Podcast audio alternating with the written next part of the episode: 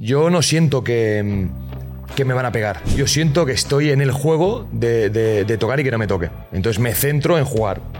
Jugar, aun sabiendo que las derechas duelen y todo el rollo. Has estado peleando desde toda tu vida, eh, te has dedicado a nivel profesional y has sido cuatro veces campeón del mundo de kickboxing. ¿Cómo llegaste a eso, tío? Yo lo que sí fui consciente es de que esto me daba algo que no me daba nada. ¿Cómo combatir el miedo? Me han tirado tres veces y las tres veces que he caído me he levantado y he ganado el combate. La valentía no es ausencia de miedo. Yo creo que al revés. Yo creo que el miedo hay que aceptarlo. Yo creo que el miedo hay que, hay que saborearlo, incluso hay que vivirlo y luego hay que superarlo. ¿Tú te notas o te sientes el más fuerte de la clase? ¡Bienvenidos! ¡A la aldea! ¡Urizaba! Jorge Cremades y César Córdoba. Grande César. Hostia. Joder, ya me, ya me Te ha partido un meñique. Perdona, Uri, que es la mano izquierda. ¿Verdad? Oye, César, bienvenido, tío. Muchas gracias por invitarme, con ganas de, de estar aquí, que ya lo tenemos pendiente y, y bueno, una alegría, una alegría estar Es aquí con verdad, es verdad. César está hoy con nosotros.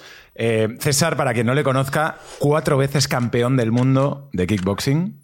Un fighter. Un fighter. Un warrior. Bueno, una persona que ha tenido la suerte de, encontrar un deporte que se le daba bien, que, que, bueno, que, que he practicado toda mi vida, la verdad que le he dedicado mi vida y sigo con ello, pues estoy con, aunque esté retirado de hace poco, pues eh, con gimnasios y con gimnasios y, y con los chavales también, así que dedicado desde, desde que tengo 15 añitos a, a este deporte. Bueno, has llegado a lo más alto de tu deporte.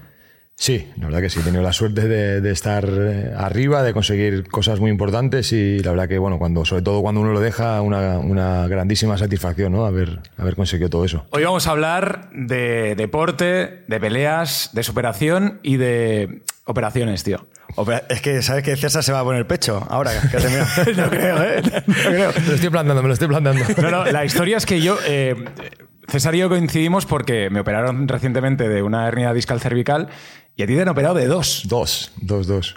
¿Y cómo sí. estás, tío? Pues la verdad que muy bien, como ya te dije, eh, el mayor problema fue no haberme operado antes. Eh, lo pasé muy mal, también un poco eh, debido a eso, a lo que te da este deporte de, oye, eh, hay que tirar adelante, el dolor no, no, no es importante, el dolor no, no puede frenarme y estuve aguantando muchísimo dolor durante mucho tiempo.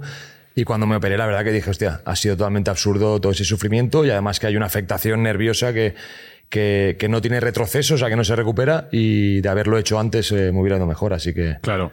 La historia es que te tienen que abrir el cuello, eh, meterte, sacarte los discos y ponerte discos de titanio. O sea, somos cyborgs ya, tío. Yo. totalmente, totalmente. Otro nivel. Otro Estamos nivel. ya imparables. Otro nivel. Oye, César, tío, ¿y tú que subes al ring a pegarte, a matarte? En temas así como esto, para la operación, lo que comentabas, la cabeza hace- mucho. Sí, yo creo que sí. Yo creo que al final nuestro deporte es un deporte que, que es muy aplica- aplicable a la vida o a cualquier tipo de situación. En cuanto a que mm, eh, encima del ring se- las emociones tienes que dejarlas a un ladito. Yo creo que la mayor eh, virtud que debe tener un pelador es el control de las emociones y, y en algo, por ejemplo, como una operación o enfrentarse a algo complicado, yo creo que es sumamente importante. Eh, yo cuando me operé dije, oye, ¿qué viene? Una derecha, que me operan dos, dos, dos hernias, pues la mejor de las actitudes, eh, la mejor de las preparaciones para, para operarme y después la mejor de las recuperaciones y seguimos adelante. Esa es la, la cabeza, tío. La porque cabeza. Yo recuerdo que llamo a César y le digo, César, tío, eh, me dice Uri. Y esto te juro que lo voy a recordar toda mi vida. ¿eh? Y se lo digo a todo el mundo cuando está en una situación parecida. Me dice, Uri, tú y yo somos Ferraris. Nuestro cuerpo es un cuerpo perfecto, eh, estamos fuertes, eh, cuando te duele algo tu cuerpo se recupera y tal. Somos Ferraris con 300.000 kilómetros. Tienes que ir al- por boxes, que te cambien las pastillas de freno y a... Y continuamos. Eso fue una cosa que me dijo un médico. Un día me dijo, mira, eh, César, tengo una buena y una mala noticia. La primera, la buena, te voy a dar la buena. Digo, no, dame la mala y luego la buena. No, no, el orden es mío, me dijo. Y me acuerdo, me dijo, tío, tú eres un Ferrari. Eres un, un- un coche de competición, eres un tío fuerte, eres un tío que tienes eh, buena genética, que tienes buena preparación física. Entonces, eso, tú eres un Ferrari.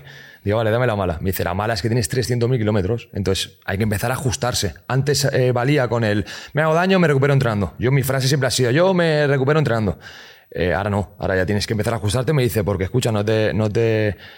Hazte la idea de que viene un Hyundai y te pasa por el lado. ¿eh? Como no estés bien ajustadito, un Hyundai te que te quita las pegatinas. Y dice, hostia, digo, pues nada. A mí me ha pasado igual, pero bebiendo, ¿sabes? Yo antes decía, me recupero la resaca bebiendo, ahora, ahora ya no. Ahora un poco... Ahora ya Cada no. uno con lo suyo, cada uno con lo suyo.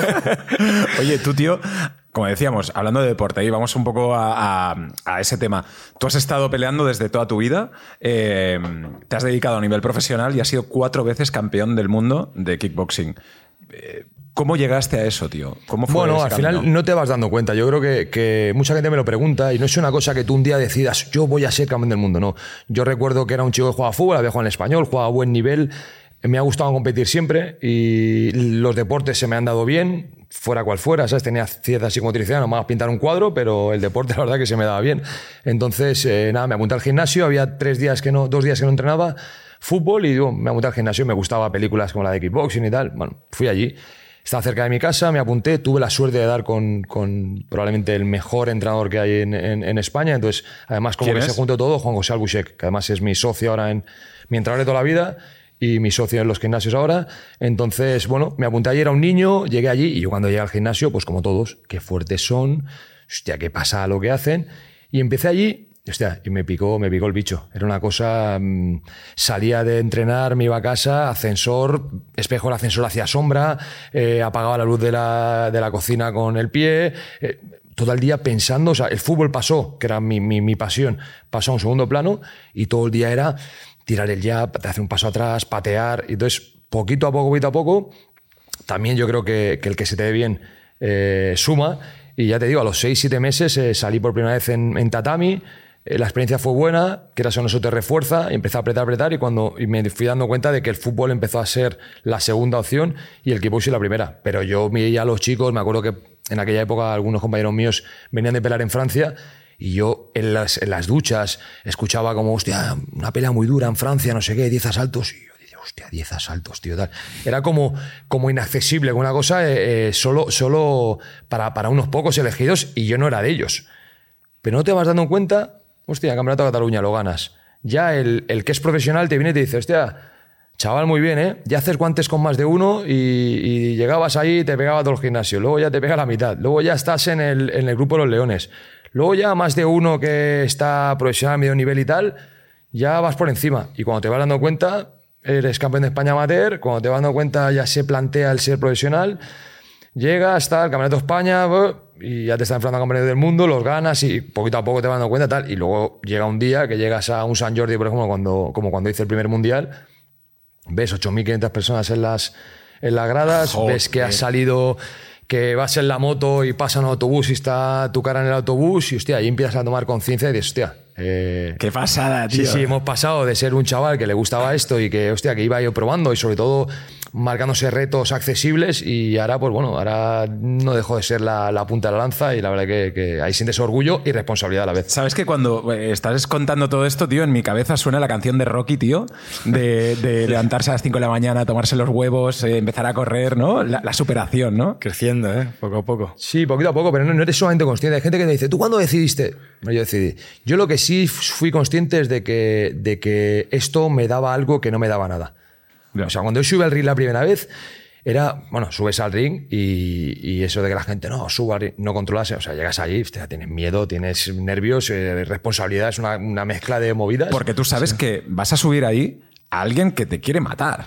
y tú le quieres matar también. Sí, no, no, yo, yo no, no lo veo tanto como, como voy a matarlo, pero sí que sabes que tu integridad física está de por medio y sobre todo, por encima del dolor, está la cuestión emocional. O sea, Ya. al final, cuando pierdes, yo creo que lo, lo que menos te, te puede preocupar, lo- o lo que menos te preocupa cuando subes al ring, es que mañana me duele la tibia y si me dan una derecha y se me pone el ojo morado, eso es igual. el pan de cada día, me da igual. Lo, que, lo duro de la derrota en nuestro deporte es la, la derrota en sí, ¿sabes? Que tus expectativas son unas y no has llegado a cumplirlas, ¿no? Entonces eso es lo que, lo que realmente te da ese vértigo de decir, hostia, ¿y si pierdo? ¿Y si pierdo? Pero no porque ¿y si pierdo me harán daño en el ojo o, o- o- o me noquearán? No, porque por la derrota en sí, ¿sabes? Entonces ya te digo, fuimos, fuimos yendo poquito a poco y ya te, digo, cuando te das cuenta, es que yo me daba cuenta que, que es que esto me hacía levantar por las mañanas, que era una pasión, que era algo, era una obsesión. El llegar a, a algo, el, el- el- el ser una referencia y querer serlo. Y, y creo que eso es un poco lo que da la diferencia. Y para mí es una gran suerte ¿eh? el poder haber encontrado algo que me, que me ha Y en el momento de la pelea, ¿en qué piensas? Pues yo sí, cuando he hecho, antes que hablamos sobre y yo, que hacíamos guantes y tal, yo no puedo pensar, ahora me va a pegar con la izquierda, ahora yo tal, o sea, no- el cuerpo me, me funciona con... Conforme vas cogiendo experiencia, cada vez la historia es menos emocional y es más fría, en el sentido de que tácticamente, ¿cuál es el enfoque? Cuando tú peleas, llevas preparando eso mínimo, mínimo, mínimo ocho semanas, ¿no? Sabes que peleas, eh, no sé, peleas fuertes, ¿no? Melvin Manhoef, eh, un mini Tyson, eh, animal, a pelear en el UFC, a pelear- un animal, ¿no? Peleo con él. Todo el mundo dice, hostia, este tío le va a arrancar la cabeza, ¿sabes? Eh, fuertísimo, tal la gente subiría al ring a lo mejor pensando, hostia, si me da una hostia me arranca la cabeza. Yo no puedo entrar al ring pensando eso. Yo pienso, ¿dónde está mi superioridad? En la distancia, en la velocidad y en, la, en el repertorio técnico y en desplazarme para que el tío no me fije. Pues no A por para ello. sí, sí. Eh, sé que es un tío que baja, baja el culo antes de golpear. Pues atento cuando baje el culo, a trabarme, a pasar, a- ¿sabes? Entonces ya dejas de lado un poco el qué fuerte es, eh, qué grande está, qué pecho. Para decir, cuidado que si baja el culo arranca. Eh, Claro. Si me conecto la mano, trabo y meto la rodilla, porque no me interesa el cruce de golpes. Eh, tengo que patear mucho con la pierna adelantada. Entonces vas un poco más enfocado a la cuestión táctica y así tu mente no se, no se dispersa o no se centra en cosas que realmente no te aportan nada. Claro. Yo, eh, a mí me gustaría, me gustaría hablar de muchas cosas contigo, César, porque aparte de ser un- una leyenda de- del kickboxing, eres un tío que comunica muy bien. Pero una, una de las cosas, yo, por ejemplo, he tenido la suerte de hacer 15 años kickboxing, he llegado a ser cinturón negro, eh, me lo he pasado muy bien, pero una de las cosas que, tengo, en- que tenía en la cabeza, ¿no? Era la primera vez que me pegaban y que yo pegaba. Eh, el sentimiento de decir, voy a recibir un golpe y lo voy a dar. Eh, claro, esto, la gente que no lo ha experimentado, ¿no? Puede pensar, hostia, me va a hacer daño, no me va a hacer daño, tal. Es una situación eh, interesante, ¿no? La de, la de poder. La- el sentimiento de pegar un golpe a alguien y recibirlo también. Bueno, yo creo que al final, cuando tú entiendes el juego y el juego es eh, tocar y que no te toquen, yo creo que ahí es donde, donde reside la, la gracia de lo nuestro, ¿no?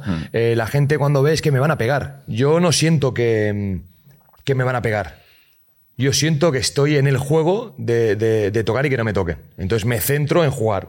Jugar, aun sabiendo que las derechas duelen y todo el rollo. Por eso digo que las- yo no sé si tú lo has visto este, la- un puto las- claro, por ejemplo, mi enfoque, lo que sí que es una cosa que choca en, eh, muchas veces es, mi enfoque es muy frío y táctico, pero yo encima del ring soy un tío que tengo instinto, he ganado muchísimas peleas eh, antes del límite, soy un tío que además cuando he tocado eh, mm, voy y me gusta acabar los combates eh, antes del límite, o sea que, que soy un tío bastante emocional dentro del control y saber pues que, que lo que toca es eso, pero yo creo que ahí liberas tu instinto, es diferente, una cosa es que tú salgas con nerviosismo y otra cosa es que tú te dejes llevar, saques lo que tienes dentro y cuando tocas pues re- remates porque al final lo que toca es tu deporte, ¿sabes? Claro.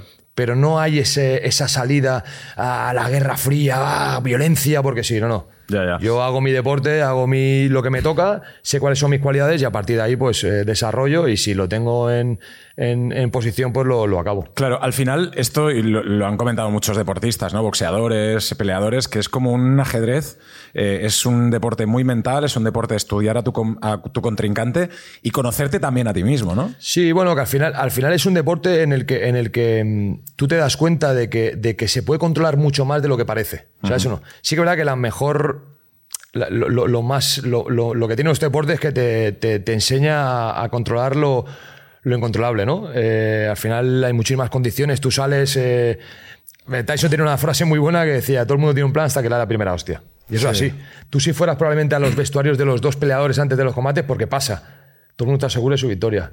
El que pega, no, tú tranquilo, este tío cuando le des la mano, ya verás tú que él es un tío muy rápido, pero cuando no te la mano se va a arrugar y tú vas a hacer el ring pequeño.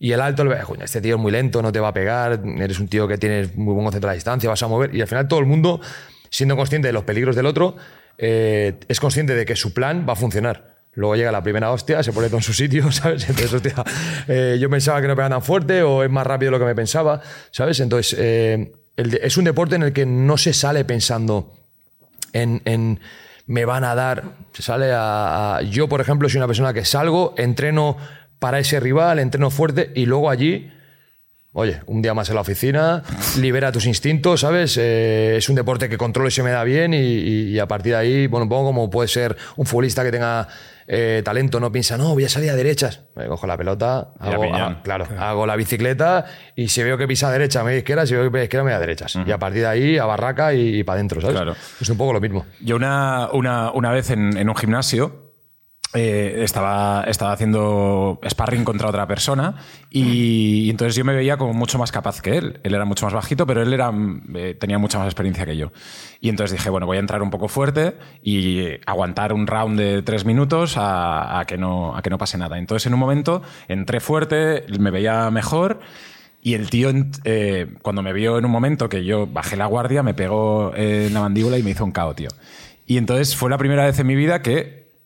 Hasta luego, ¿sabes? Que te, se te apagan las luces. Pero el cao- el cao no duele. culo, tío. No, no, no. No duele. No, no, pero, pero- pero- pero eso la gente no lo entiende. El. KO en sí no duele. Es on, off, pum, te caes, te levantas y no sientes dolor. Ah, duele un choque de tibias. Ya. Tú chutas un low kick incluso eh, en ofensiva, chutas un low kick a romper, el tío te bloquea. Y Cuando pisas dices, joder, qué daño, ¿sabes? Pero a ti te dan una derecha y te sientan de culo, pum, te cuando te levantas, se te enciende la luz, escuchas ahí... ¿A ti te ha pasado, te ha pasado muchas veces? ¿Te Yo han hecho algún cao? sí, sí, yo he caído varias veces. Es más, eh, en, en kickboxing no he perdido nunca. Y siempre que me han tirado tres veces y las tres veces que he caído me he levantado y ganado el combate. Pero sí, sí, pero, pero, pero on, off, on, off. Me hago la primera, San Jordi. Cuarto asalto, chocamos con la cabeza. El tío me había puesto la cabeza y un bollo así ya. Me metí la cabeza, tal. Nos, nos chocamos. Miro al árbitro como dice, hostia, otra vez más, ¿sabes? Ya un bollo en la cabeza. Y, y- y me separo así. El árbitro dice break. Tú sabes que en, en- en nuestro deporte, break es paso atrás y sigues peleando. Stop es paso atrás y el árbitro tiene que decir box o fight, para volver a, a competir. El tío dice break. Claro, yo con el golpe en la cabeza, cuatro asaltos, cansado allí, tal, eh, consciente de que era una irregularidad, me choco la cabeza, me giro, miro al árbitro y el árbitro dice break. Yo no, sé, no, no, no controlo, me estoy quejando y de repente me cae, me llueve una rodilla y una derecha. ¡Boom! Eh, además sin contracción, porque estoy relajado. ¡Buah! Me voy a dormir, pero me voy a dormir de, de eso, de interruptor, apagado. Me apago y yo, y yo recuerdo al levantarme de... No, no, no de- No rompas. cao, la- Break. ¿Ves? César con la cabeza nos rompe Pues- aquí el estudio. Pues me levanto y yo escucho solo levanta, levanta, levanta. Entonces, como soy un tío, soy un tío que hace caso, me levanto y cuando me levanto digo, hostia, San Jordi, veo un montón de gente, eh, veo el rival, digo Duarte, porque al final lo, lo he estudiado, sé quién es. No sé qué salto estoy, no sé cuánto queda, no sé nada. O sea, y me han tocado porque me acabo de levantar, sé que me acaban de dar una hostia y, y- y me he ido a dormir. Y, y, bueno, me espero, tal, me hacen la cuenta, me recupero, sale. Viene, yo digo, en vez de ir atrás, ves adelante. Me cierro, suelto con una rodilla, nos agarramos y se acaba el asalto. Digo, hostia, qué alegría. Qué. Me voy a la esquina, entonces en la esquina me dicen, "Eh, último asalto, tal, tenemos que ganarlo, hemos ganado los tres primeros, perdemos el cuarto, si ganamos este asalto somos campeones del mundo. Me, me achuchan y, y ya ¿Y te tú digo. ahí? No, no, yo ahí estaba eh, en modo, en modo, hostia, ya está. He perdido, porque como nunca había caído, hostia, he Ya. perdido, ya estaban tirados, claro. Me hacen consciente de que si tú has ganado tres asaltos, aunque te hayan tirado en el cuarto, realmente vas arriba en la pelea. Lo que Claro. no puedes perder es el quinto. Lo que no puedes es otra caída y vamos a por el quinto asalto, así eh, cerramos la pelea. Y recuerdo que sí, sí. Me dijeron, sí, que- me acuerdo entrar me dijo, ¿quieres ser campeón del mundo? Pues cara este asalto tal. Y yo dije, hostia, quiero ser campeón del mundo. Está fundido. Porque el cao lo que te da no es dolor, pero sí que tu estamina, ¿sabes? ¿no? Hace, "Up". no, no. El físico te pega un bajón que, que tal. sí. Entonces, eh, la- No, y la mentalmente también. Si tú no has caído nunca, es como, me cago en la puta. Sí, pero como tienes el, Encima aquí, el minuto de en San descanso, al final sabes a lo que te, a lo que te Ya. expones. Y en el minuto de descanso, el entrenador ya me, ya me estimula, ya, forzado. me hace, sí, ya me hace consciente de que este asalto hay que ganarlo, entonces me voy un poquito para arriba, ¿no? Pero, Ya. pero la cuestión física, hostia, Ya. vas un poquito, pero no es dolor. La gente se cree que es, que es dolor. Por eso eh, yo he peleado en, en, de España profesional en boxeo, además del kickboxing, y lo que más duele lo que más duele es, es, eh, las tibias. eh, por ejemplo, el KO más difícil, la gente dice, un KO de patada en la cabeza, de high kick. Eso es on off, sí, bueno, una patada en la cabeza no es agradable, ¿no? Pero tú sabes lo que es un, un KO de low kick, que te rompan el cuádriceps a, a- que acabes cojo. Eso son tres semanas, dos semanas agarrándote por donde vas. Claro. O sea, eso. Y también, y también eh, vimos el, el- el último combate de boxeo de Ryan García contra Gervonta. Gervonta, que, que el Gancho fue en el, en el hígado. Ya, Ese- eso. es- sí, sí, eso es un, un- eso es un, Un vaciado total. Total. Es una sensación. Yo sí que sé por porque tiene los ojos abiertos. Al final, como dices, te caen. Yo he hecho mucho gancho. Yo el gancho al hígado es una de mis, de mis, De armas. mis armas. Y en boxeo he hecho muchísimo más cuenta de protección y muchísimos caos en el hígado.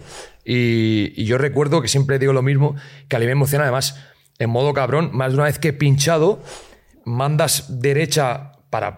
El tío arruga, le das palazo de regalo para que, para que caiga y, y pasito adelante, porque no hay nada más frustrante que, que estar pinchado y ver a tu rival encima. Hostia, es como una cuestión emocional de, de superioridad, ¿no? Y, y el, y el gancho al, y el gancho al hígado es, eh, es, es- es desesperante, es desesperante. Yo de jovencito me pincharon dos veces en el hígado. Hostia, me acuerdo una de las veces que De mi entrenador me vomitar, apretó. No, no, no, de, ¿Te falta el aire o qué? no? no puedes, no te deja expander el, el- el- el diafragma, diafragma. entonces tiene una sensación de, de que no puedes respirar. Es como, no, como un vaciado, pero claro, no puedes respirar con lo que eso conlleva. Que no puedes eh, continuar eh, en pie, con que no puedes... Joder, no, es una tío. puñalada, es una puñalada. Oye, eh, voy a hablar de un concepto y me gustaría que tú nos dieses, porque yo lo que te conozco, creo que también eres un tío que trabaja mucho la mente y no solo en ti, sino en la gente que preparas, la gente que va a tu gimnasio, que por cierto, os invito a todos los que estéis en Barcelona que vayáis a, a ver a César para, aprender, para divertiros, eh, para mejorar vuestro boxeo, vuestro kickboxing y todo. Pero el concepto del miedo. Y no solo en la pelea, en la vida. Yo cuando te llamé que tenía miedo de una operación, tienes miedo de una enfermedad, tienes miedo de que tu hijo, tu hija, ahora que eres padre, O sea, ¿no? total, total. Tal. El, ¿Cómo, el verdadero miedo. Ese es el verdadero cómo miedo. combatir el miedo? ¿Cómo lo haces? Yo creo que no es una cuestión de combatirlo, ¿sabes? Eh, la valentía no es ausencia de miedo. Si no, sería inconsciencia. ¿no? En- yo no tengo miedo, soy un loco, me tiro, ah, salto al vacío. Eso no es ser inconsciente. Yo creo que al revés. Yo creo que el miedo hay que aceptarlo. Yo creo que el miedo hay que, hay que saborearlo, incluso hay que vivirlo y luego hay que superarlo. Hay que poner las herramientas. Yo creo que nuestro deporte va mucho de eso. Ya los chavales me dicen, yo tengo una frase cuando están en el vestuario que les digo, ¿qué? Eh, te persigue un león, ¿no? La sensación esa de, que te persigue un león. Vas a subir a pelear y tienes... Digo, no te preocupes. Siéntelo, sé consciente de que esté ahí y cuando puedas, tío, gánate su confianza y camina a tu lado, porque al final el miedo muchas veces te hace reaccionar más rápido. Y al final, cuando yo cuando he salido a pelear muy tranquilo, por lo mejor me he visto superior técnicamente, más rápido y tal, ahí está el problema. El peligro es eso, hostia, estoy demasiado tranquilo, estoy demasiado relajado. Y es un deporte en el que la relajación te, te- te mata por cualquier golpe, y más en el peso en el que yo estoy, que son, son 90 kilos, ¿sabes? Al final es un peso que cualquier, cualquier palo que caiga, eh, te vas. Te va a doler, ¿Vale? Entonces, eh, yo creo que, que es eso. En general, lo primero es, ¿cuál es el problema? ¿Sabes? Yo, yo he intentado estudiar un poco, intentar eh, encontrar cuáles son los puntos eh, a mejorar. Y nosotros tenemos la, la- parte animal, el reptiliano, la parte del cerebro animal que todavía nos queda, primitiva, que es que cuando hay un peligro nos alerta, pero eso es bueno. Si no, no vas, tú vas por la, por la noche en un bosque y escuchas un ruido, hostia, y miras. Luego te das cuenta de que caído una piña y dices, es una piña, pues continúo. Pues es un poquito lo mismo. Eh, voy a subir al ring. Tengo miedo. ¿De qué tienes miedo? Siéntelo. Y a partir de ahí vamos a gestionarlo. ¿De qué tienes miedo? ¿De tu rival? El 99,9% de las veces la gente no tiene miedo de su rival. La gente tiene miedo de las expectativas que genera el subir al ring. Quiero ganar, quiero, quiero, mm, no quiero fallar. Bueno, pues entonces céntrate en no fallar. ¿Qué es céntrate en no fallar? Pues si es un tío tal, pues trabaja con tu izquierda, has entrenado. Yo creo que lo que te da muchas veces, a nivel deportivo, lo que te da tranquilidad es haber hecho los deberes. Si tú has hecho los deberes y has trabajado bien, oye, eh, luego lo que pase o deje de pasar es que el resultado eh, no te lo asegura nada. Entonces, da tu 100% y a partir de ahí eh, vamos a ver. Claro. No tiene sentido que, tenga, que tengas miedo. Y yo en general, por ejemplo, la- las operaciones y tal, soy un poco problema-solución. Mm, Me enredo poco, ¿sabes? Eh, es un deporte el nuestro en el que las soluciones tienen que ser muy rápidas. Intento aplicarlo a la vida.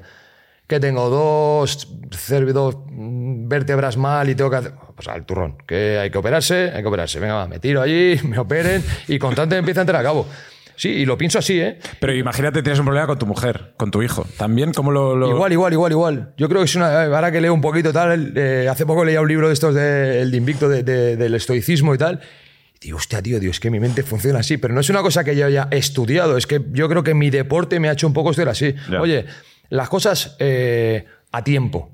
Yo no me puedo preocupar de que mi rival pegue duro con la derecha antes de que me dé una derecha, ¿no? Voy a entrenar el quitarme de la derecha. Pero luego cuando esté allí y la vea venir, entonces mueve la cabeza. Lo que no puedo estar preocupando o pensando qué va a pasar cuando me tire una derecha. Oye, voy a lo que toca. Cuando venga, pues la mueve la cabeza, ya está. ¿sabes? Claro. Entonces voy un poquito así. En la vida también, incluso a veces se confunde con frialdad, ¿eh? Porque me ha pasado. eh, con parejas, con. hostia, es que a ti parece Con que. amigos, Sí, con sí, es que a ti te da igual todo, tío, ¿sabes? Tú eres un hippie y te da igual todo. Digo, no es que me da igual to- todo, es que al final intento darle a las cosas la importancia que tocan en el momento mm, que toca y, y en su justa medida. No me preocupo en exceso. Prefiero ocuparme en las soluciones que estar preocupándome de esto, porque el ring es un poco eso. Si me ganan y si no me ganan, oye.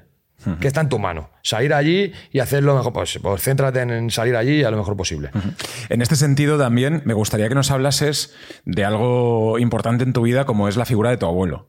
Y de la situación, ¿no? De, de que todos tenemos que pasar por ella, de despedir a alguien eh, y armarte de valor para hacerlo. Bueno, ahí es donde te das cuenta de que eh, mm, mi deporte o nuestro, nuestro deporte, los deportes de contacto, muchas veces te preparan para situaciones en la vida que uno no reconoce y cuando está enfrente a ellas dice, hostia, eh, igual combate. Yo tuve la, la- la- tuve la suerte de tener un abuelo espectacular, tuve la suerte de poder vivirlo y disfrutarlo muchísimo. Éramos una relación que no es muy normal, en el sentido de que yo siempre he jugado a fútbol, mi abuelo es el que me ha llevado, yo en vacaciones me iba un mes con él, estaba un mes única y exclusivamente él y yo, ¿sabes? Éramos, éramos un equipo.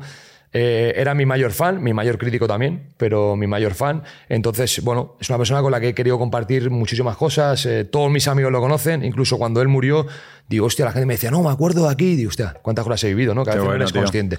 Entonces, con el todo, eh, todo el tema este del COVID, eh, coge COVID, mm, se lo llevan, no puedes verlo y, y un mes, eh, no, no, es que no se puede ver, él está medio sordo y el aparato, las pilas, no sé qué, el teléfono no se lo encendían, no podíamos hablar con él. Entonces ya desesperado, yo iba al hospital allí, por favor, tal, al final encontré una, una buena persona allí que... que, mm, le llevé el móvil, hice una nota, porque yo, yo, yo era consciente de lo, de lo que es mi abuelo. Y era un tío muy frío, muy estoico y tal, pero teníamos una relación muy, muy fuerte y yo sabía que era, que era muy importante. ¿Qué te necesitaba ahí? Sí, y sentir que estábamos eh, por él. Al final te meten un mes allí, no entiendes nada, pierdes la noción del tiempo, no sabes cuántos días han pasado, porque luego me di cuenta de que eso era así, ¿no? Entonces, total, que el día de su cumpleaños, muy pesado, me tiré dos días llamando, por favor, es el día de su cumpleaños, me gustaría hablar con él, encender el teléfono a la, a la enfermera, déjame que te llame a ti y le paras el teléfono, ponle el aparato. Bueno, eh, pude hablar con él.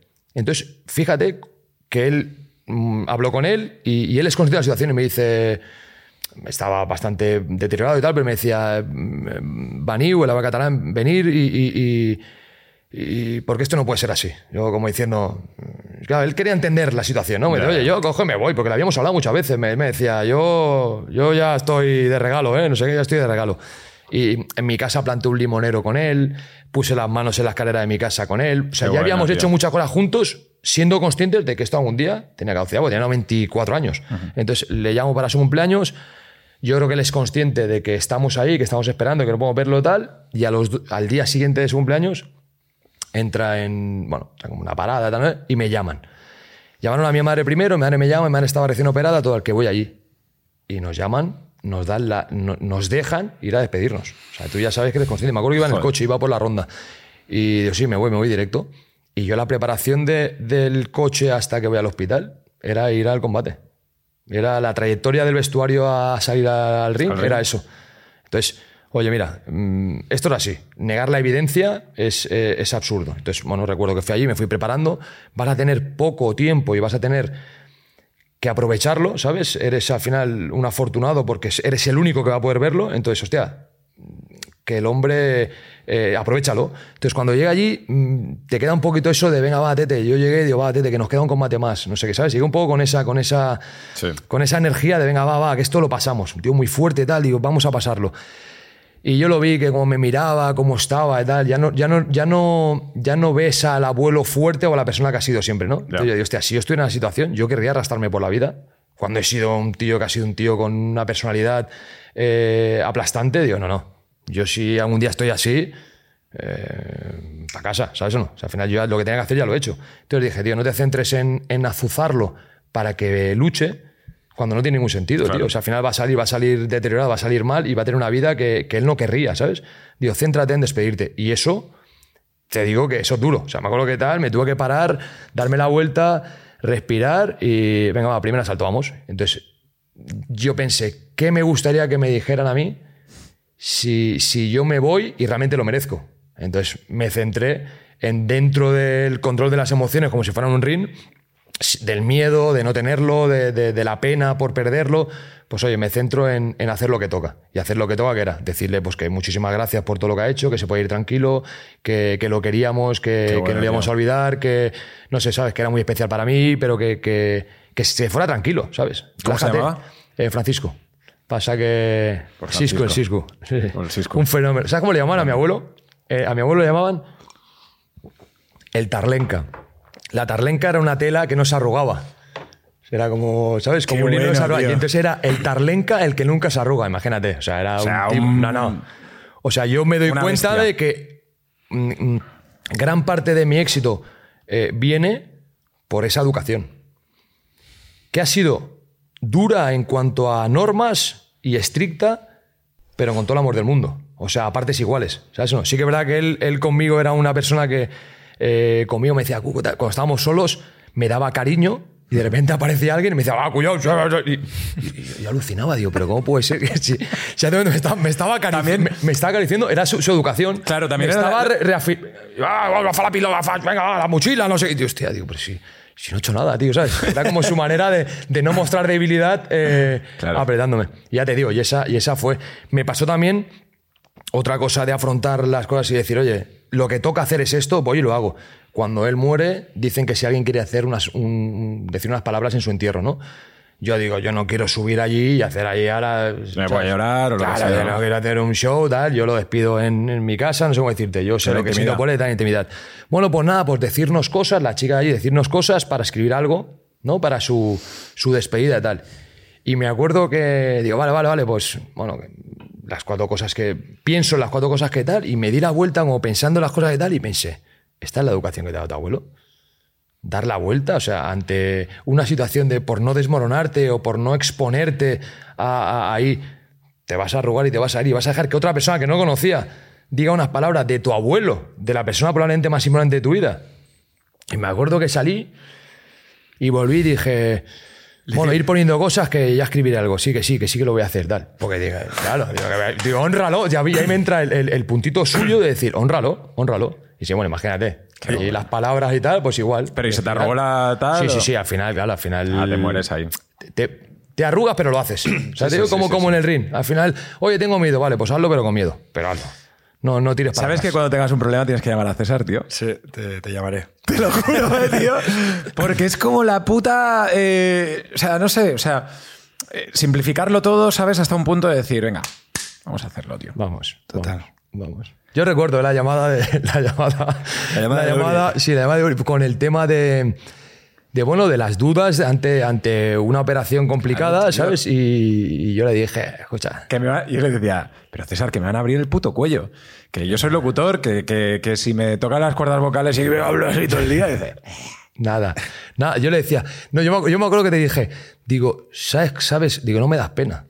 Pena me das ahora que estás sufriendo una, una hernia y eso sí que es dolor y sí, sí que es una vida, una vida horrible, porque eso sí que es, no se lo deseo a mi peor enemigo. El, el vivir con una hernia, el dolor que supone, la, la intranquilidad, el cerrar los ojos y no tener un segundo de descanso. ¿Sabes? Yo cuando me operaron, mi primera sensación fue, entre que vas sedado y todo el rollo, es cerrar los ojos y no sentir nada. Y eso era como un placer Ya porque ves, tío. hacía tanto tiempo que tenía un, un dolor ahí constante, un hormigueo en la mano. un- era, era, era tan, era tan bestia el rollo que cuando me operaron, a mí me decía el médico, ¿cómo estás? Y digo, ¿cómo estoy? Estoy espectacular. Digo, el problema, me tenías que haber preocupado ayer. Ayer tenías que haberte preocupado, que estaba jodido que no veas. Digo, oye, estoy espectacular. Claro, claro. Además, tú hiciste después peleas profesionales después de la operación, o sea, para todo el mundo. Y ha habido muchísima gente que se ha puesto en contacto conmigo de, eh, ¿qué tal? No sé qué. Que sirva también un poco esta charla de, visibilidad, de darle visibilidad a algo que, que mucha gente y, está, y está normalidad. sufriendo. Al final yo creo que en general, nosotros porque nos ha tocado vivir esto, pero en general la medicina está sumamente avanzada. Mm. Creo que tenemos grandísimos profesionales y hay que ponerse en sus manos. Hay que, hay que, eh, consultar Sí. todas las opciones, mirar de, de- de- de ver cuál es la situación, pero si al final la situación es eh, entrar a operarse, hacen virguerías. El sábado estuve con un compañero mío toda la vida, se llama Pepe, que le han puesto la cadera. Ya hemos hablado de lo que hablamos. Otro Ferrari, otro Ferrari que, está, que estaba con la cadera mal y le han operado la cadera. Le han cerrado no sé qué, le han quitado. El tipo estaba allí, estaba, no puede, pero bueno, iba con una muleta, pero bien, bien. Oye, eh, César, hablábamos de- del kickboxing, en tu caso, un deporte fantástico, durísimo, eh, pero que en tu época a lo mejor no se estaba viviendo lo que se está viviendo ahora con el auge de las eh, UFC, MM MMA y todo eso. ¿Cómo lo ves tú como, como profesional y como luchador? Bueno, yo creo que es todo lo que sea que en, lo que lo que tú amas y lo que tú haces eh, crezca y sobre todo se remunere mucho más, eh, tenga muchísimo más reconocimiento a todos los niveles, yo creo que es algo muy positivo. Eh, nosotros hemos sido un poco los pioneros en cuanto a que hemos sido los primeros, pues que eso, que hemos llenado un San Jordi, que hemos metido mucha gente en los eventos, que ahora cada vez cuesta más, porque ahora todo va un poquito por redes, todo va un poquito... Bueno, ahora hay la velada del año, el va un, poquito, va un poquito por otra línea, pero para mí todo lo que sea visibilidad de, de lo que yo hago, de lo que a lo que le dedico toda mi vida, le he dedicado toda mi vida y lo que sigo dedicando toda mi vida, me parece algo muy bueno. Ilia Tupuria, Ilia Tupuria, ¿qué tal? un fenómeno, tipo muy fuerte, además eh, su entrenador eh, me consultó si podía echarles un cable porque peleaban con Barbosa, que es un, un brasileño muy bueno, había peleado con Khabib y pierde por puntos con Khabib, una pelea bueno, de las que te somete Khabib brutal.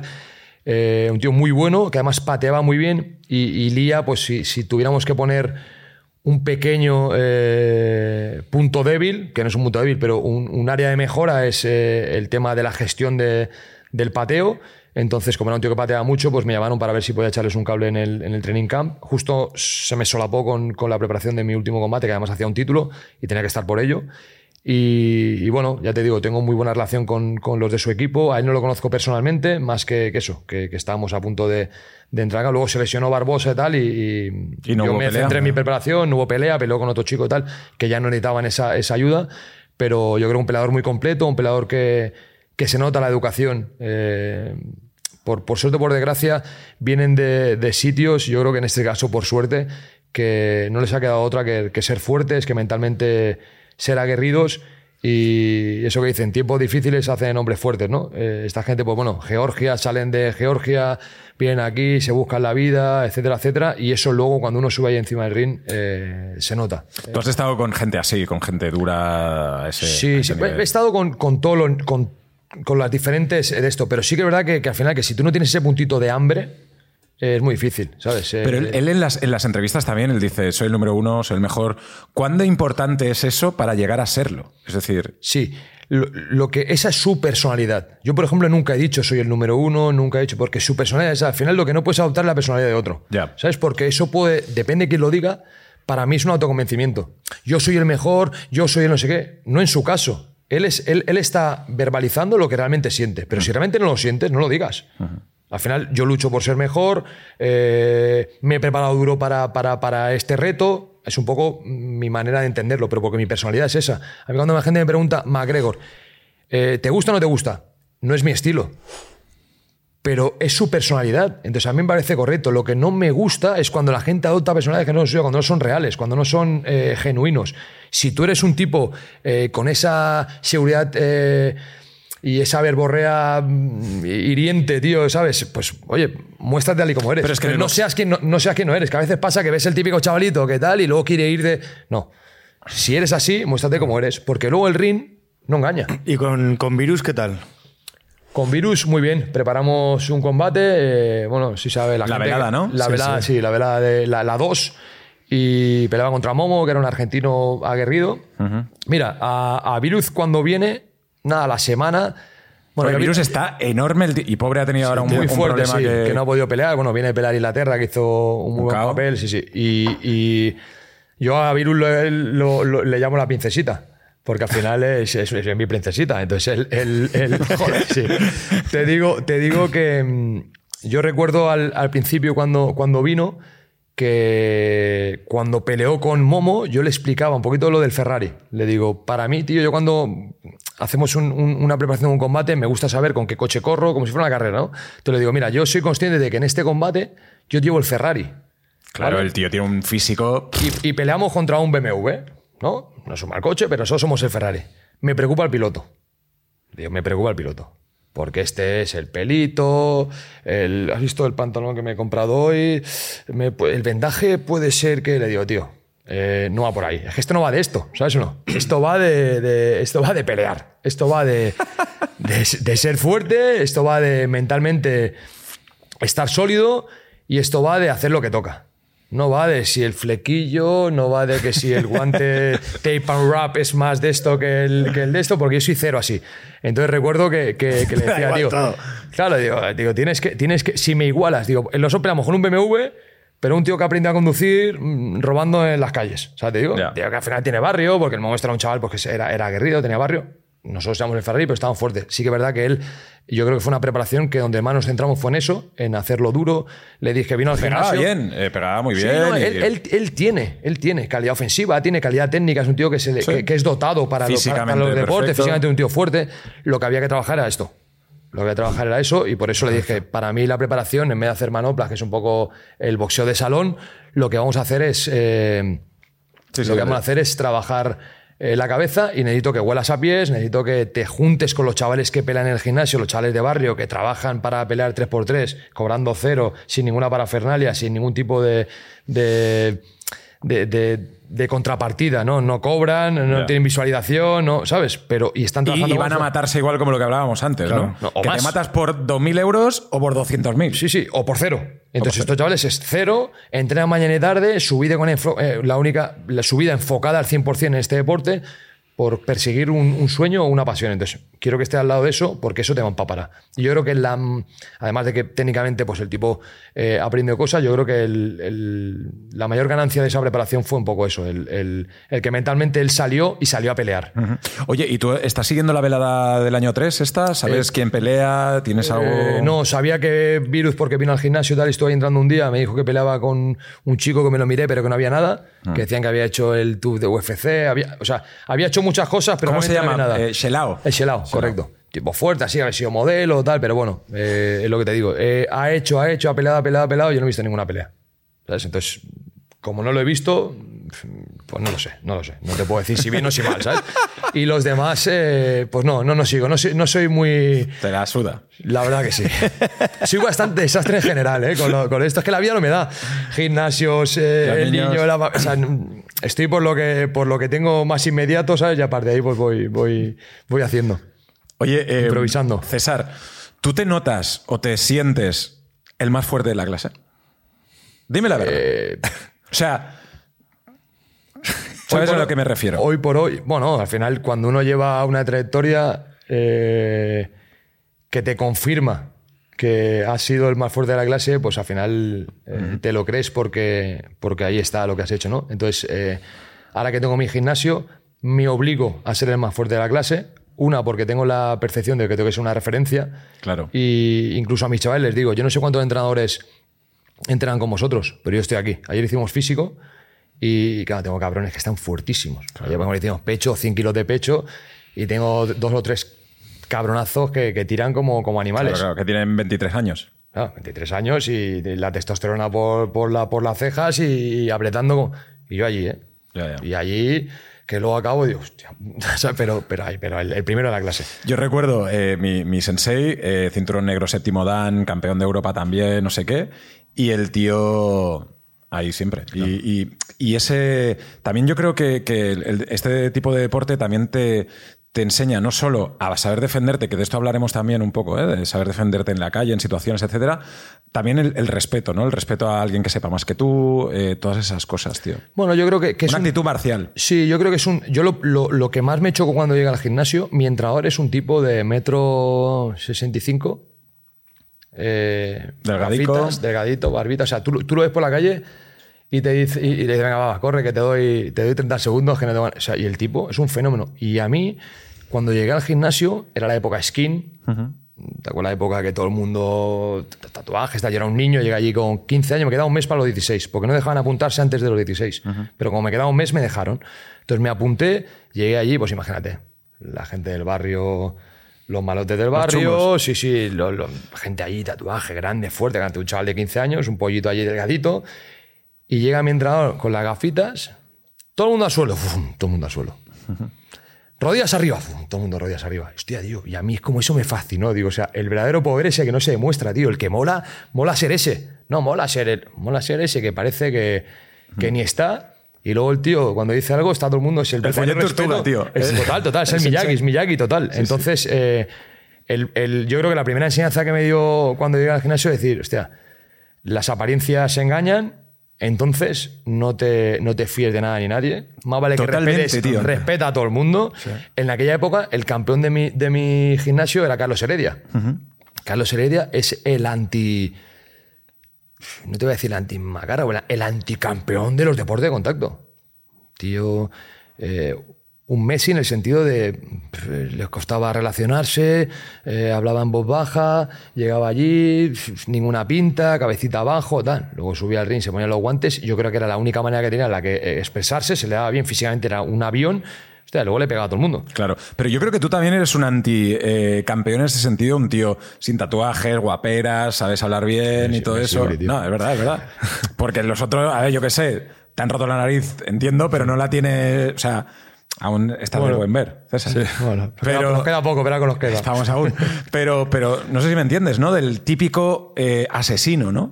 De cara Sí, al asesino. Pero es que es, es lo que me gustaría que la gente perdiera ese, ese, ese rollo, porque es todo lo contrario. O sea, al final, los, los grandísimos campeones. Mira, yo tuve la suerte de estar con George St. Pierre, que es una leyenda del UFC, preparando su último combate, que además estuvo tres años sin pelear. Volvía en el peso de arriba y al título directamente, ¿vale? Con Michael Bisping. Michael Bisping era un muy buen striker. Striker significa que era un muy buen golpeador en pie.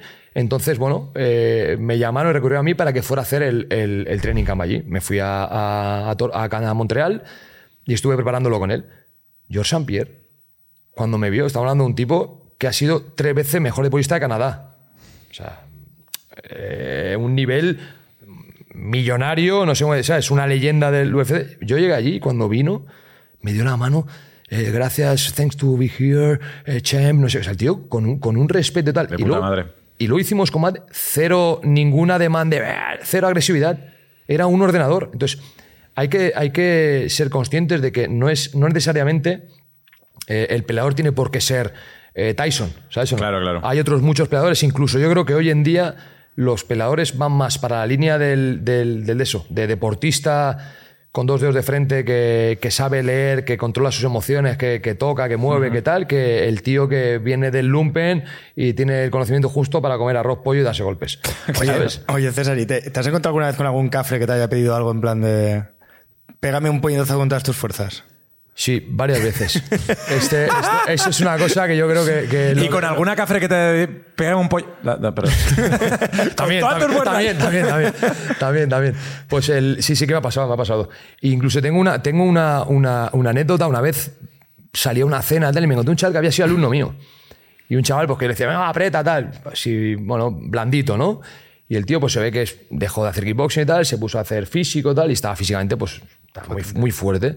Entonces me vio por ahí y me dijo, César, ¿qué has visto, no? ¿Cómo estoy y tal? Y digo, hostia, tío, me alegro, te veo en forma, tío. tal, mira cómo estoy, mira que abdominales. Muy bien, muy bien. Y digo, hostia, me alegro, tío, qué bien que hayas eh, cambiado como tu sino y tal, le he metido caña y tal, me alegro muchísimo y tal. Ya verás, ya verás.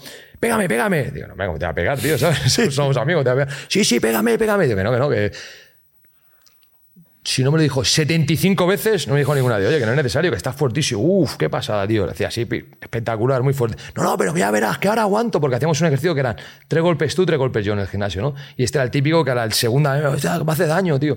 Y el tío se sintió fuerte, toda que al final, una vez, dos veces, a la, a la vez 15, digo, bueno, venga, va, digo, escúchame, te doy y acabamos el tema. ¿Vale? Digo, "Vaya, ya me está, me está cargando el tema, tío. Entonces, nada, me acuerdo, yo ya te digo, yo pincho, pincho bien al hígado toco, le pego 50-60%, le pego, pa, y el tío, no, no, pero pégame en serio. Digo, tío, ya está, por favor. Sin guantes ya- ni nada. Sin nada, no, estamos en una cena. Me lo encontré en una cena, lleva con gente, o sea, el típico plastelina que se había tomado dos copas y estaba allí. po- po- Y digo, oye, digo, vamos a cortar ya esto porque es que al final es que esto no tiene fin, tío, ¿sabes? Es que me, me da, me da la sensación de que el fin va a ser que te dé una hostia te- te- y se acaba, ¿sabes? Va, no, no, que vas a ver, vas a ver. Digo, nada, digo, al final ya me calenté, digo, vamos a ver, ya reto, ya entras en modo ¿Te reto. habías tomado un par de copas? No, no, no, no, porque no he bebido en mi vida, no he bebido un cubata en mi vida, tío. ¿En Te lo juro, Hostia. en mi vida, sitio muy raro. Como Jorge. Sí, Sí, igual, igual, igual. Bueno, las que, las, las que no me veo yo se las ha oído Jorge. Yo lo llamo y le digo, Jorge, sigo igual. Me dice, vale, yo para mí, César. para mí. Esta es de César, ¿eh? Pues eh, al final, hostia abajo, claro, doblado en, en consecuencia, chevata, no sé qué, mensajito por Facebook, era la época del Facebook, César me ha fracturado dos costillas. ¿En serio? La tío? flotante o tal. Digo, hostia, tío, digo, es que, si, no, si, digo, si es que, es que, coño, si es que estuve tres horas intentando evitar esto, tío. Es que déjate de rollos, porque al final, sin guantes, es una cuestión física, tío, ¿sabes? Claro, tío. Coges costillas y la costilla se va. Sí, sí, a mí me la han fisurado un par de veces también la costilla y es algo que además estás que no te puedes, o sea, no puedes ni reír ni toser. No, no, eh, durmiendo sentado, me dice, no, estoy durmiendo sentado. Y digo, hostia, tío, o sea, pero lo, que- lo que hablamos, que a veces la gente es como que tiene ese puntito de estar todo el día midiéndose. Yo me acuerdo que antes la gente saluda y a mí cuando me saludaban, eh, palmada en la espalda, hostia. hostia, tío, Déjame en paz. Dame un abrazo, tío, ¿sabes? Porque me tienes que dar. Es como que quieren, quieren como eres un tío fuerte o consideren que eres un tío fuerte, te tienen que mostrar lo fuertes que son. Tío, hostia, como un poco como, como, como en la manada, ¿no? Totalmente. Mírame la manita, dame un abrazo, tío, y dime que me quieres, no me, no me des una palma en la espalda. Y en esto de la calle, hablábamos antes de que te, te sientes el, el más fuerte de la clase. Tú cuando vas por la calle, te sientes también... em, No, al final soy consciente de que en la calle no hay es claro. eh, vencedores No ni vencidos. No, no es un ring, no tiene gloria, no hay vencedores ni vencidos. Al final ahí. Pero sabes que si tienes un problema, te puedes defender. Bueno, voy con mi hijo y soy consciente de que si hubiera un problema, pues eh, bueno, ahí estoy. Hay una, una frase que me gusta mucho que dice: Más vale ser un guerrero en un jardín que un jardinero en una guerra, ¿no? Pues eh, voy con mi hijo y me siento un guerrero en un jardín, en cierta manera. Entonces, ya no por mí, porque ya al final evito el problema, me voy.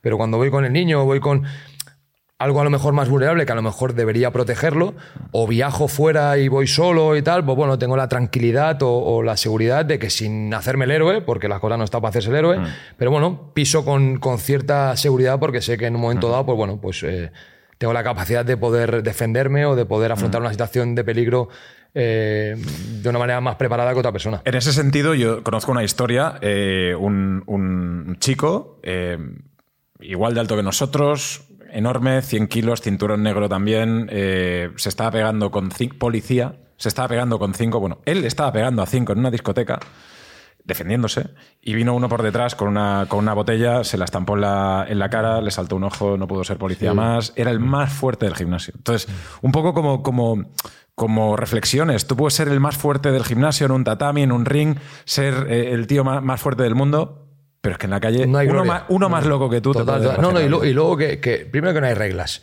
Y después que no tiene gloria. Entonces, las cosas que no tienen gloria, al final tú tienes que mirar de, de- de minimizar riesgos y, ¿sabes? y maximizar las cosas buenas. Entonces, yo ya te digo, yo más de una vez, a veces voy con el coche y el tío. "Ay", Así, yo, yo hago así, ¿sabes? Y, y continúo. O sea, no, no tengo problemas. ¿sabes? Pero en la calle, ¿has tenido algún problema alguna Sí, vez? claro, por supuesto. Sí que es verdad que al final mide metro, no, metro 87, pesa 90 y pico kilos. mm, Probablemente no eres el rival más adecuado, ¿no? Pero más de una vez me ha pasado con el coche, que el típico tío que se pone pesada tal, y se te bajan del coche. Y le dicen, no, sube, sube, sube al coche, sube al coche, va, tira, tira para el coche, súbete, que no he estudiado. Y entonces, la gente cuando te ve con cierta seguridad.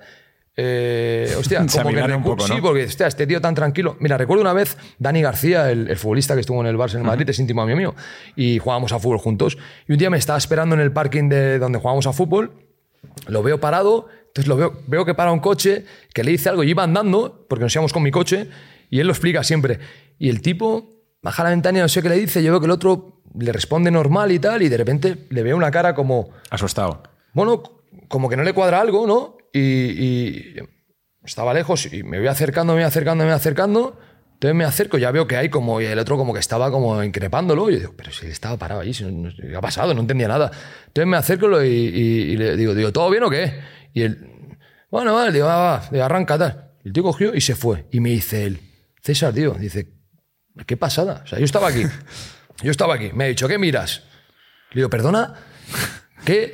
¿Que ¿A qué miras? Digo, no, yo no miro nada. Ah, porque a ver si voy a tener que bajar. Le dijo, ah, claro, él con su energía de, de- de, bueno, de persona que no está preparada y que no te imaginas que un tío que pasa por allí te va a decir que, que mira, estoy ahí, me estoy esperando un amigo. Y al aparecer, dice, y es que apareces tú, no le dices dos palabras y el tío se va. Yo creo que es una cuestión de energía.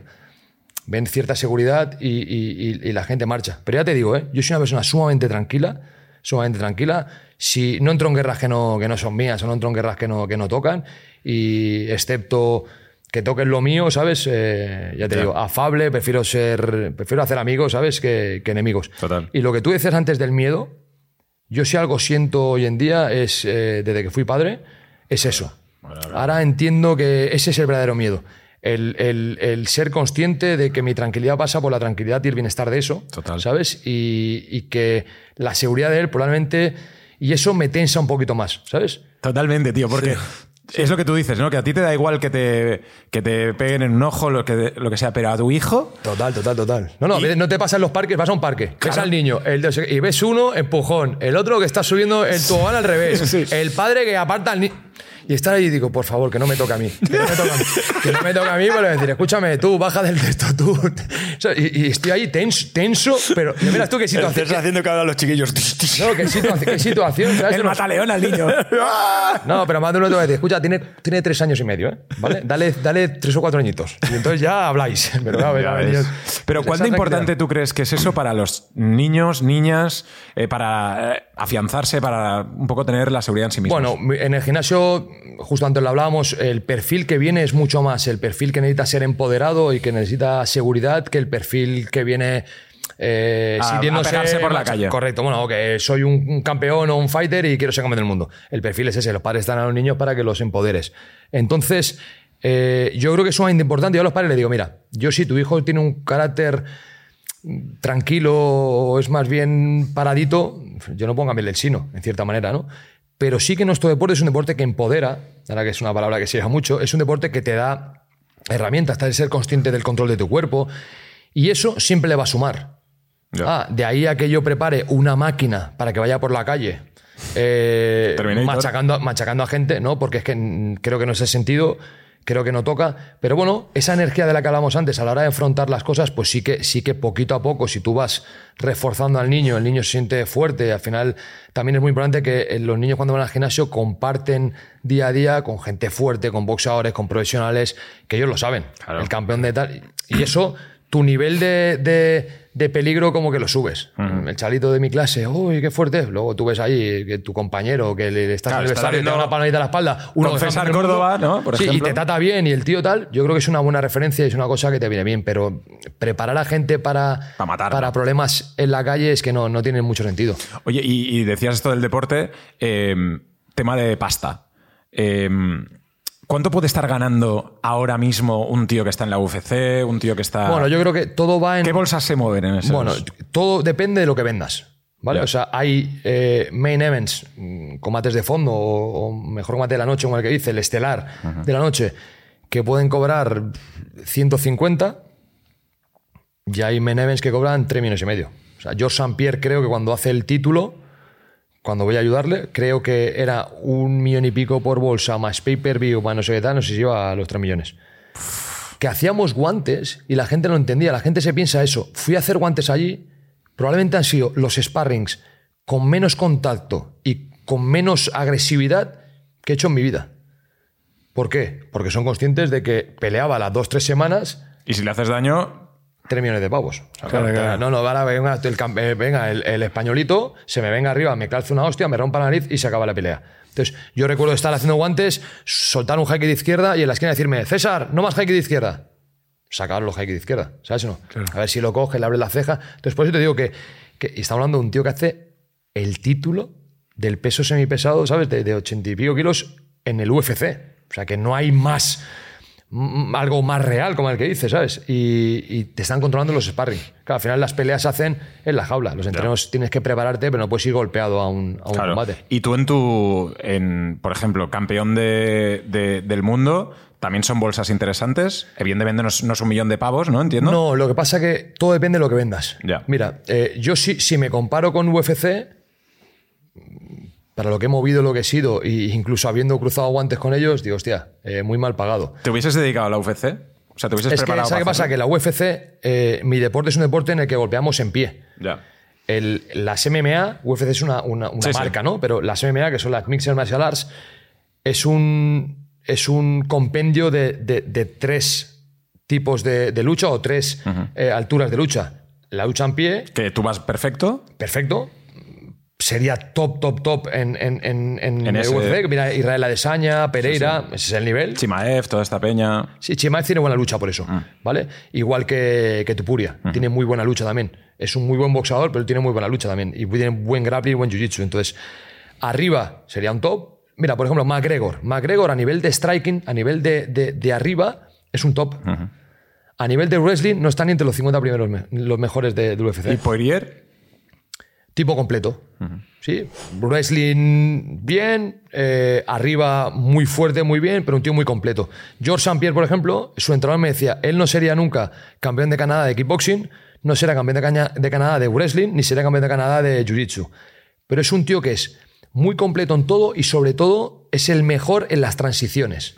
Es el típico tío que es muy bueno, golpeando, tirando, derribando, luxando, ¿sabes? Las ¿Y tú- transiciones Y tú el tema grappling y todo esto. hice en su día, se me daba muy bien, lo que pasa que... O que al jiu-jitsu y todo Me eso. tenía que enfocar. Yo ya he hecho kickboxing, boxeo, o sea, ya, ya he ido alternando. Este, fui campeón de España amateur dos veces, estuve en la selección española, eh, he sido campeón de España profesional de boxeo, he hecho kickboxing, he peleado en full contact, he peleado en Thai.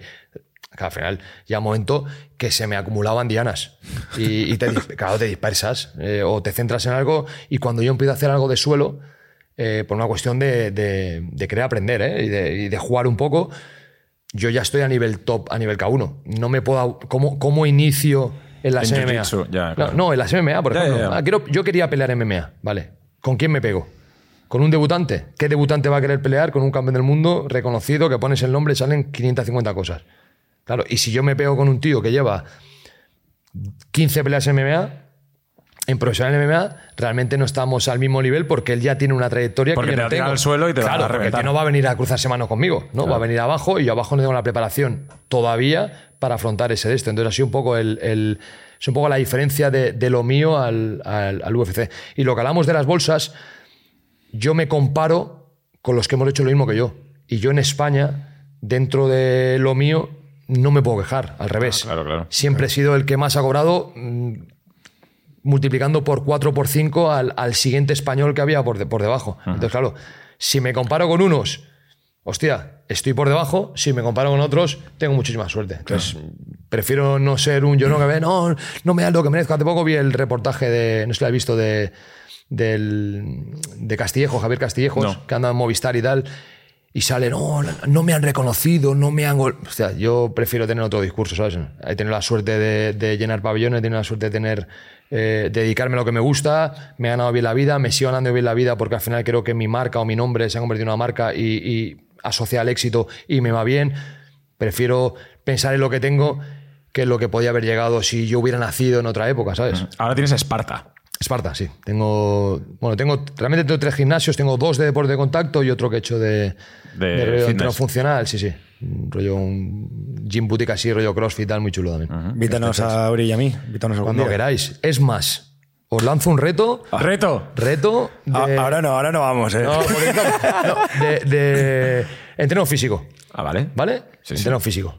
Que eh, gracioso, ¿eh? O sea, acabar un entreno con César Córdoba. Sí, hacer un entreno físico del que yo hago normal, no poneros ahí una putada para qué tal. Lo que hacemos normalmente es más, repetimos el circuito que hacemos el día anterior, si queréis, o la semana anterior. Y me contáis y Pero- lo explicáis. ¿Puedes levantarte, Jorge, un momento? No, Jorge yo, no sé un- si has, Eh, Jorge. yo no sé si le has tocado las piernas a Jorge. Es un yunque, es un Mira, mira las- ¡Tío! ¡Hostia! ¿Flipas No, Espectacular. Ya se le ve, por esto te digo. Me que- toca la mala, ¿eh? La buena. No me quieres poner. Oye, ¿y tú en, en elasticidad y todo esto aún sigues teniendo? Sí, lo que pasa es que nunca he tenido elasticidad. eh, Pero, por ejemplo, ¿llegarías a la cabeza de Jorge? Sí, sí, sí, le paso por encima. Sin, sí, Una patadita. Llego, llego, llego sin problema. Lo que pasa es que, que, que- que No una. hace falta intentarlo, ¿eh? Nos fiamos. No, no, pero es que la gente. tiene- ¿Quieres hacerlo de, el- de- ¿Quieres que te toque abajo? ¿Quieres darme aquí? Que estoy fuerte, ¿eh? Dame uno. Pues el- la gente se confunde. Yo nunca he hecho el espagat, nunca me he abierto. Rollo. Van Damme. Rollo Van Damme. Pero porque eso es una elasticidad eh, fija, o el que dice. Yo no tengo eso, pero sí que tengo la capacidad de, de- de estirar y, en- y, o sea, de, de llegar arriba.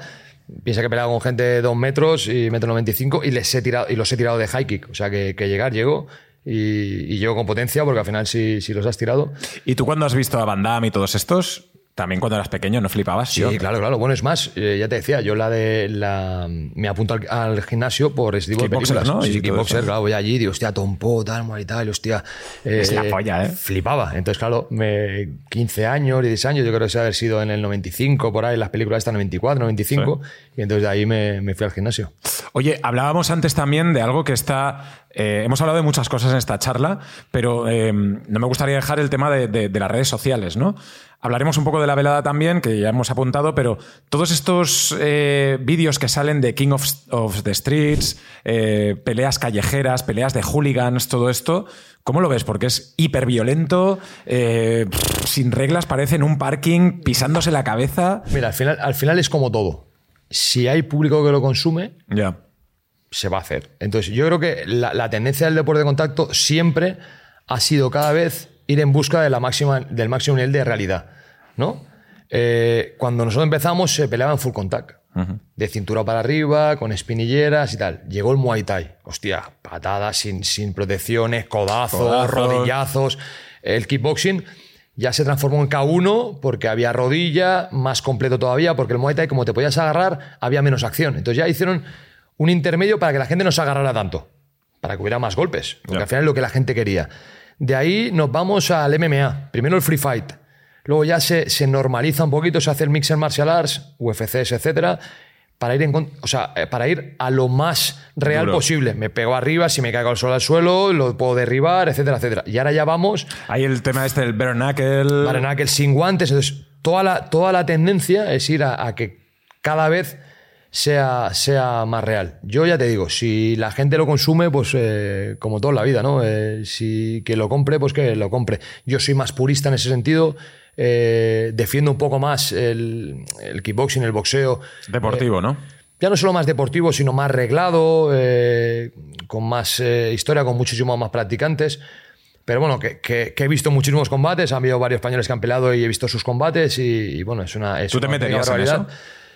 Yo no, porque creo que tendría poco que ganar en el sentido de que no me llama, no es una cosa de decir, no, a mí, a mí pelearme con un hooligan del Feyenoord me, me, me trae algo. No, no, no es una Ni cosa que me pasta, llame.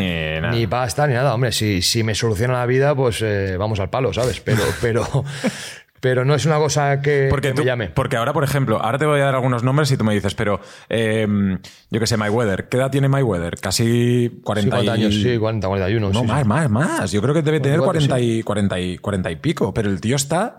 eh, fuerte, va haciendo bolos. Claro, pero lo que te digo, a mí, a mí hay gente que me dice, César, estás retirado. Justo el, el sábado tuve un evento y me dice, César, ya te veo en forma, tío, ¿estás retirado? ¿Seguro? No ahora has ido, sí, sí, estoy retirado. ¿Seguro? Digo, bueno, a no ser que me rete un youtuber o me rete o tengamos alguna fricada de estas como Eso, eso. Mayweather, pues entonces, entonces me lío. o sea, eso- 46 años Mayweather. Claro, a, a nivel profesional, a nivel profesional, estoy retirado. A nivel profesional, digo, a nivel de. El último, el último combate hago un título con un italiano de 28 años, con un tanque de guerra de metro 95 kilos, o sea, 90, un metro 95, 90 y pico kilos, o sea, un- Una bestia. Un animal físicamente. Entonces, eso se acabó. Porque al final lo que no puedo pretender es eh, intentar. eh, no puedo mejorar lo que he hecho. Entonces, eh, no tiene ningún sentido, ¿sabes? Además, tengo gimnasios, mi enfoque va para otro lado, tengo un hijo, ¿sabes? Es otro rollo. Pero. Pero si un youtuber quiere que le calientes, Hombre, le pero calienta, si viene ¿no? alguien, alguien, a- alguien, alguien- alguien que, que- que compense. O sea, pues Jorge eso. Cremades que te dice... Hombre, si Jorge, con todo lo fuerte que está, tío, con ese gran cuádriceps, tío, fuerte. Pues un día pues me dice César que pues vamos al palo, sin problema. es más, con pierna, que lo he visto fuerte y me han dado ganas, tío. Ese, el low kick no sé yo si. Oye, pero eh, en ese sentido, ¿eh? por ejemplo, boxeadores como Jake Paul, ¿sabes? Jake Paul, el, el- el Sí, youtuber. sí, que está a mi peso, además. Tú, o sea, este tío es un boxeador, no es un. bo- Eso es otra cosa. O sea, Jake Paul, el problema es que ha ido, ha ido alternando un poco su carrera como Youtuber, youtuber sí. comunicador o no sé, o creador Sí, sí. digital con, con- con boxeo. Pero es un boxeador de verdad. Él cuando pega y pelea, pelea con gente de verdad. ¿Sabes? Ha peleado sea, con tú lo ves como ex, un- ex UFCs. Ese es un tío que es complicado. O sea, si me dices Jake Paul, hay que prepararse. ¿Sí? Sí, es, es, otro, es otro nivel del que podemos encontrar, por ejemplo, en la velada de Ibai. Sin desmerecer. Pero claro, es que la experiencia que tiene es otra. ¿Sabes? Claro, tú ves un chaval, tú ves a los amateurs de mi gimnasio que llevan una, dos, tres peleas, cuatro peleas, y son chavales que se dedican y tienen condiciones y no tienen nada que ver con los que llevan 25. Y no tienen nada que ver con los que debutan en profesional. Claro, al final todo, todo va sumando, ¿no? Y, y Jake Paul está ya en el puntito que no sería campeón de Estados Unidos en su peso, ¿sabes? O sea, en- en- si entrara en, el- en la línea de los profesionales en el peso crucero, que es mi peso, sería un caramelito, te digo a niveles de títulos ya, pero de previas y, y de nuevos profesionales, un tío que lo hace bien. Un tío además que está bien asesorado, que tiene dinero para ello, que entrena con boxeadores de verdad, y entonces un tipo que lo hace Claro, bien. hay un poco gente que también critica el tema de que los youtubers y todo esto se ven bolsas increíbles, ¿no? Pero es lo que tú decías de lo Generas. que mueven, ¿no? Claro. Sí, pero eso, eh, en- en- yo cuando fui a la velada con, con Virus y tal, mucha gente del boxeo se tiró encima de, de este tipo de eventos. Y yo dije, mira, los que tenemos gimnasios, por ejemplo, si recuerdo que la- las visualizaciones de, de la velada, el, el- el momento, el, el prime time del- de la velada, el, el momento de oro de, Es que fue el de- mejor combate. fue el de Virus, Claro.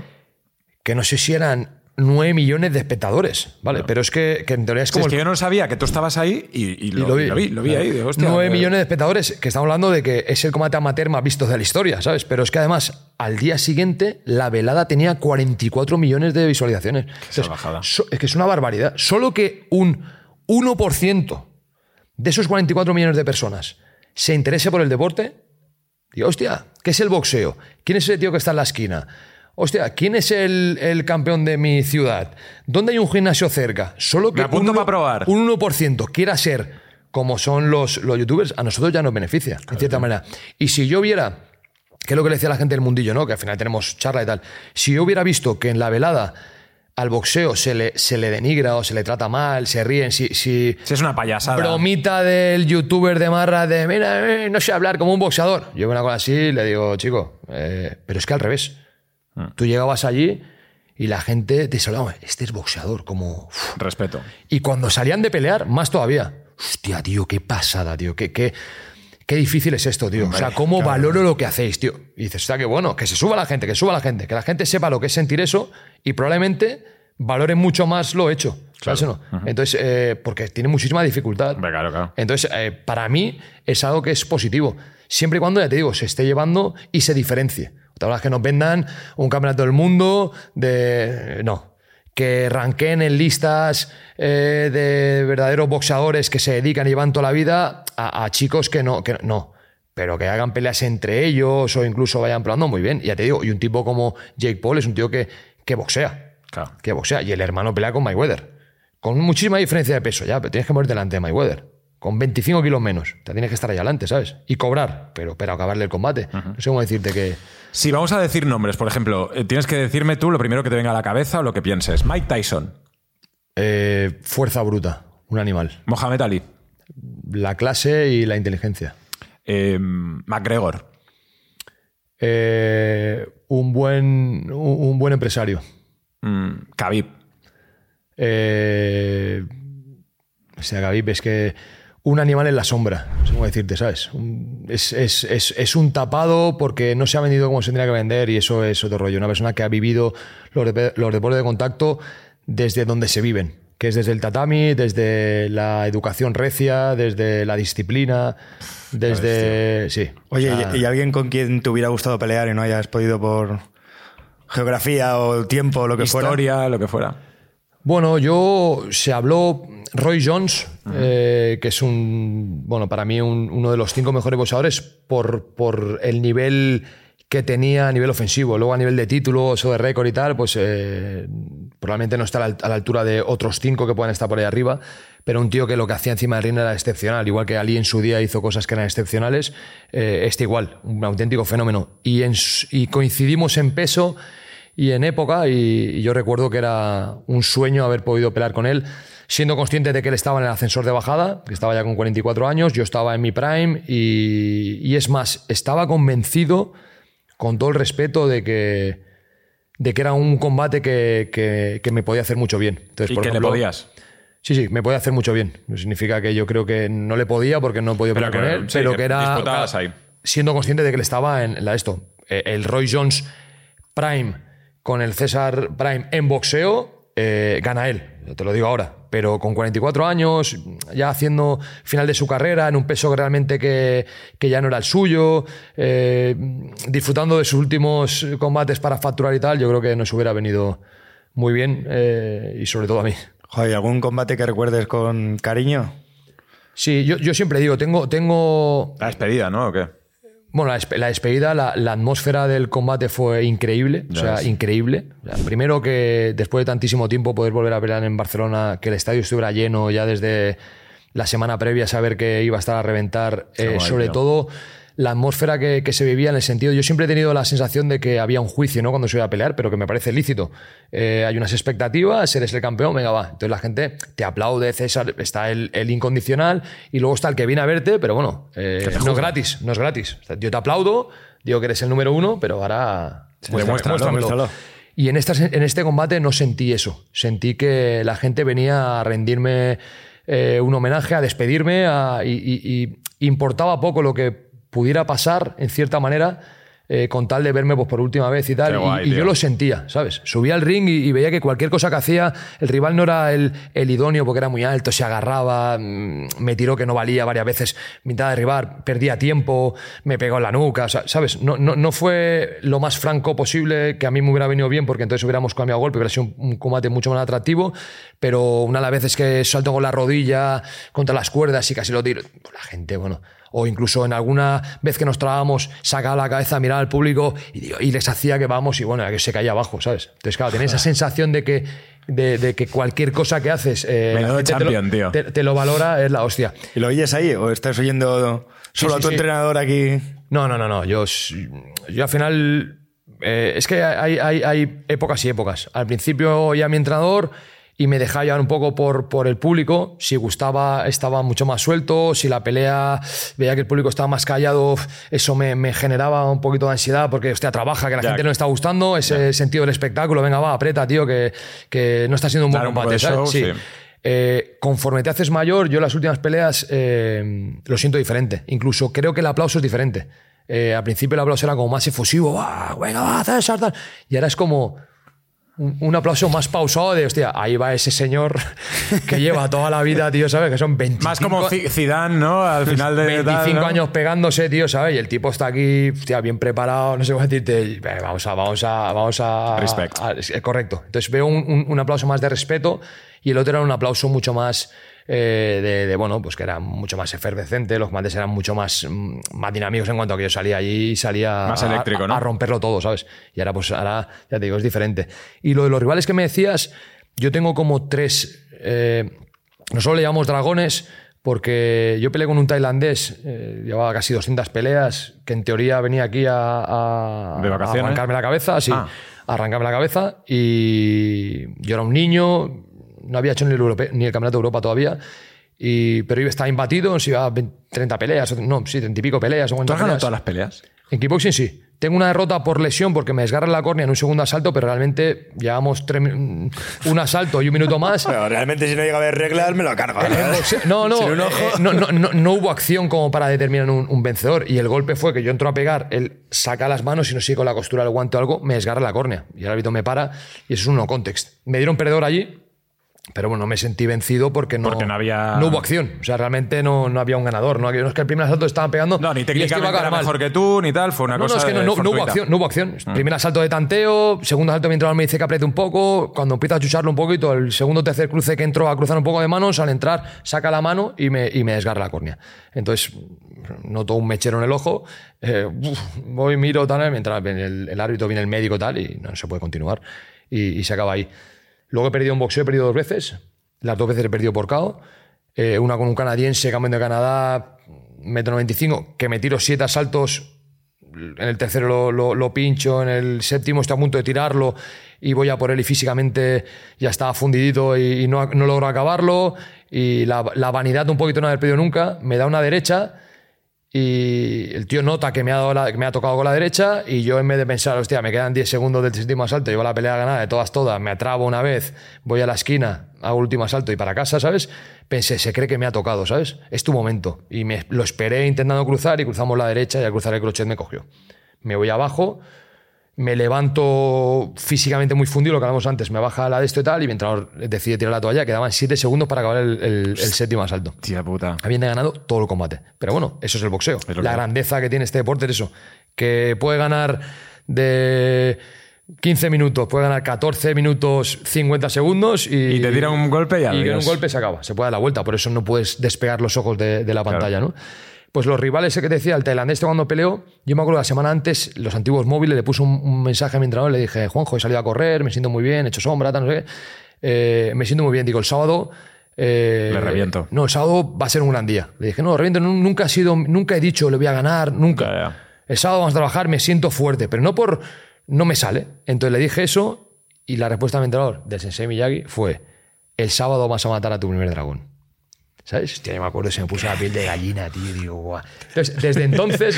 yo también. Desde, desde entonces, a los grandes rivales les hemos llamado dragones, ¿no? Entonces, yo tengo. eh, el primer dragón fue un tipo que era siete veces campeón del mundo y era un niño. Se enfrentaba el niño que lo rompía todo con el campeón asentado. La experiencia contra, el, contra sí, la juventud. la nueva generación. Y gané por KO a los 6 segundos el segundo asalto. Fue en un KO en el 2001. Aquí en Con una Barcelona. Un kick de izquierda, está por ahí el vídeo. Entonces ya vi de izquierda. Un chico que se llama Ignacio Sánchez, muy bueno. Entonces ese fue como el primer dragón que no nos daban como perdedor. Luego fue el tailandés, que fue por KO en el primer asalto. Luego una derecha también brutal. Y el tercero fue Melvin Manhoef, que es este que te digo que es como el Tyson de- del kickboxing y de, y de las MMA. Y también le gané por en el primer asalto. Aparte de lo que te digo, son combates que no solo los hemos superado, sino que los hemos superado eh, superando eh, expectativas porque eh, todos han sido caos en, en, el, en el primer asalto. Qué bueno. Oye, en una entrevista vi que decías una frase o, un- o una. Una arenga. Sí, tío. Sí. Es un- eso es un. Yo en el, con 18 años me fui a Tailandia con mi compañero de batallas, que es Luis Lloret, con el que el único loco que nos, que, que nos juntamos y nos íbamos a entrar a Holanda, nos íbamos a entrar a Tailandia, íbamos a. Las vacaciones servían para, para, para, para ir a pegarnos por ahí, ¿no? Y, y él había estado en la COE, y entonces él decía una frase y tal, y, y bueno, es una frase ejército. que hemos dicho que hemos dicho siempre antes de los combates o antes de los retos, incluso he hecho puenting, pues antes de, de tirarme, pues eh, el no haya su pie, ¿sabes? ¿Cómo es? Es, se dice, no haya seguro pie, risco vedado, sueño no de menester, quejas no quiere, donde le llevan va, jamás cansado, ni el bien la sombra, el desdén le hiere. Sumiso, valeroso y abnegado, obedece, pelea, triunfa o muere. Una frase, una frase para, para, para, para entrar ahí en situación. Pelos de punta, Claro, tío. Total, ¿eh? total. Con- ya te cuesta aprendértela cuando te la sabes ya. Me costó, estuve en Tailandia allí una semana porque era una cosa como de los dos. Como peleamos en Tailandia, digo, antes de la pelea la vamos a decir. Entonces todos los días ahí, no haya sudro bien. No, final me, salió, bueno. me salió. Oye, César, tío, ha sido un verdadero placer que hayas venido a, a nuestro podcast. Podríamos estar tres horas o cuatro horas hablando contigo, tío, porque yo te, te animo a que te hagas un podcast o que pienses en algo así, porque seguro que dentro de tu nicho de, de los deportes de contacto de- habrá muchísima gente que, que te quiera escuchar Sí. y conocerás a gente increíble, tío. Entonces, nada, ha sido un placer tenerte. Igualmente, muchísimas gracias. Muchas gracias, César. Jorge Cremades. Queda pendiente El- la- la patada en el cuádriceps, entreno y la patada en el cuádriceps. Es verdad, un Jorge, escudito, un escudito. Jorge Cremades. ¡Urizaba! Y César Córdoba en la aldea. Dadle like, suscribiros. Hasta luego. Chao, chao.